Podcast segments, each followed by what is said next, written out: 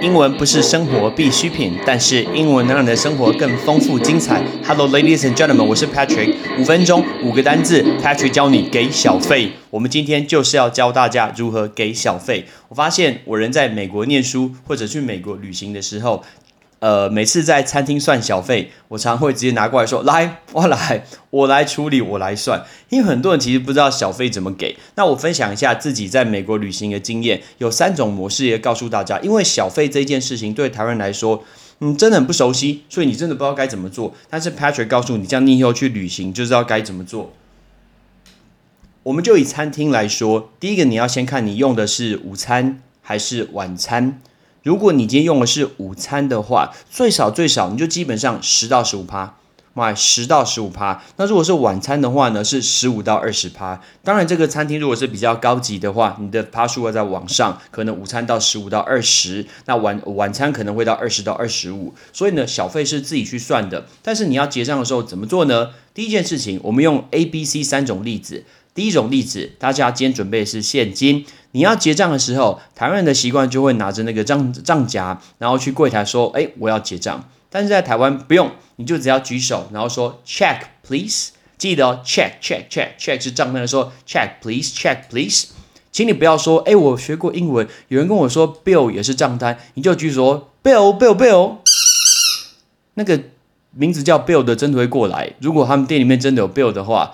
记得那个餐厅的账单叫 check，说 check please。所以呢，服务人员就会过来拿一个账单给你，在你的账单上面会有一个 subtotal，那个 subtotal 就是你的产品的总金额，你吃过全部的东西的金额在上面。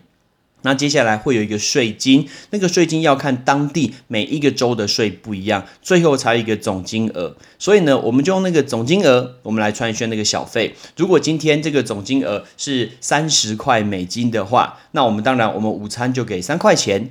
然后呢，晚餐的话可能就给四点五块来这个钱，所以你把它加上去以后，就把它放在桌上就可以了。你不用拿给他，你把它放在桌上就可以离开，你可以直接离开。但是你要记得不要给零钱哦，还有小费宁愿给多一些，也不要少给，怕被人家讲话。甚至如果有人跑过来问你说：“哎，你是不是觉得我们服务不好啊？我们哪里可以改进？”如果你不想要跟他对话，来一点 conversation，别急哦。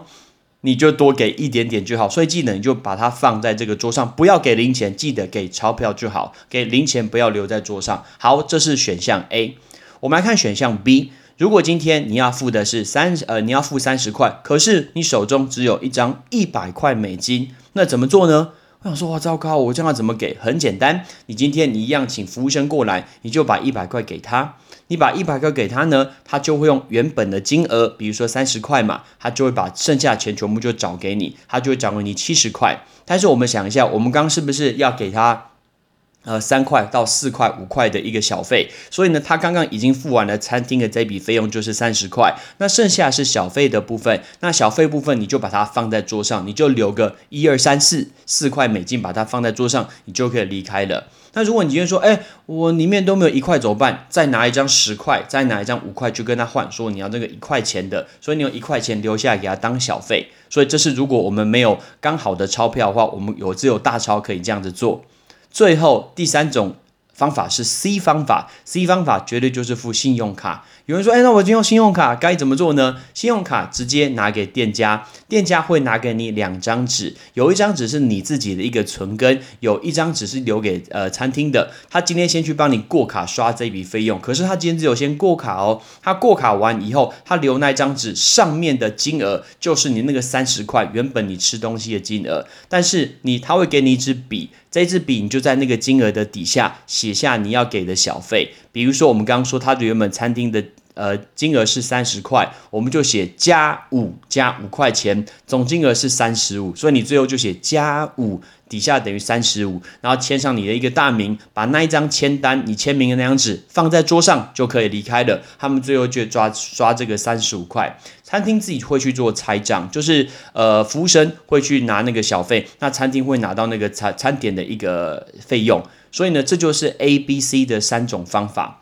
还有有一些很有趣的事情可以提醒大家，在台湾通常啊，呃，你点饮料的时候，常常都是最后才点嘛。我们说，我们先从沙拉、汤、前菜、主餐、甜点、饮料。台湾的顺序通常都是这样子，但是美国很多很多的餐厅都是先问你说，Can I get you something to drink？然后他都会先帮你点一个饮料，所以他一开始先帮你点饮料的。那再来，通常他先帮你点饮料之前，他都会自我介绍，他就说。Hey, good evening. I'm your waitress tonight. I'm like Jessica. 然后他会告诉你说：“哎，见我是你的服务员。那我的名字叫做什么？请大家看一下他的名牌，或是听一下他讲的话，把他的名字给记起来。因为你今天不管是要加面包，要加点甜点，要加水，多一罐啤酒，请记得找他，找这一位。他说不好意思，我要找 Rebecca。不好意思，我要找 Jennifer。所以你要找这个服务员，因为大呃这一桌的小费是归他的。”所以，我记得我有一次跟我的好朋友 shout out shout out to Kelvin，我们跟我跟阿贵在西雅图。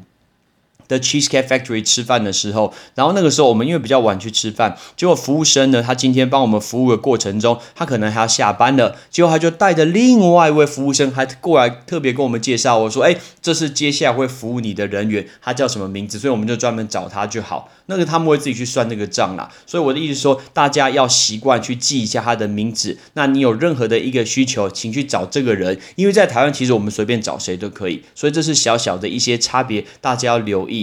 所以记得小费这件事情，宁愿多给，不要少给，这个真的是很重要的事情。诶，所以下一次你去美国旅行的时候，你就知道怎么给小费。我有听过另外一个说法，其实更简单，你知道吗？如果是吃午餐，午餐的话，你就只要把那个税金乘二，那就是小费。完，你把那个税金的那个费用乘二，大概就是你要所给的小费。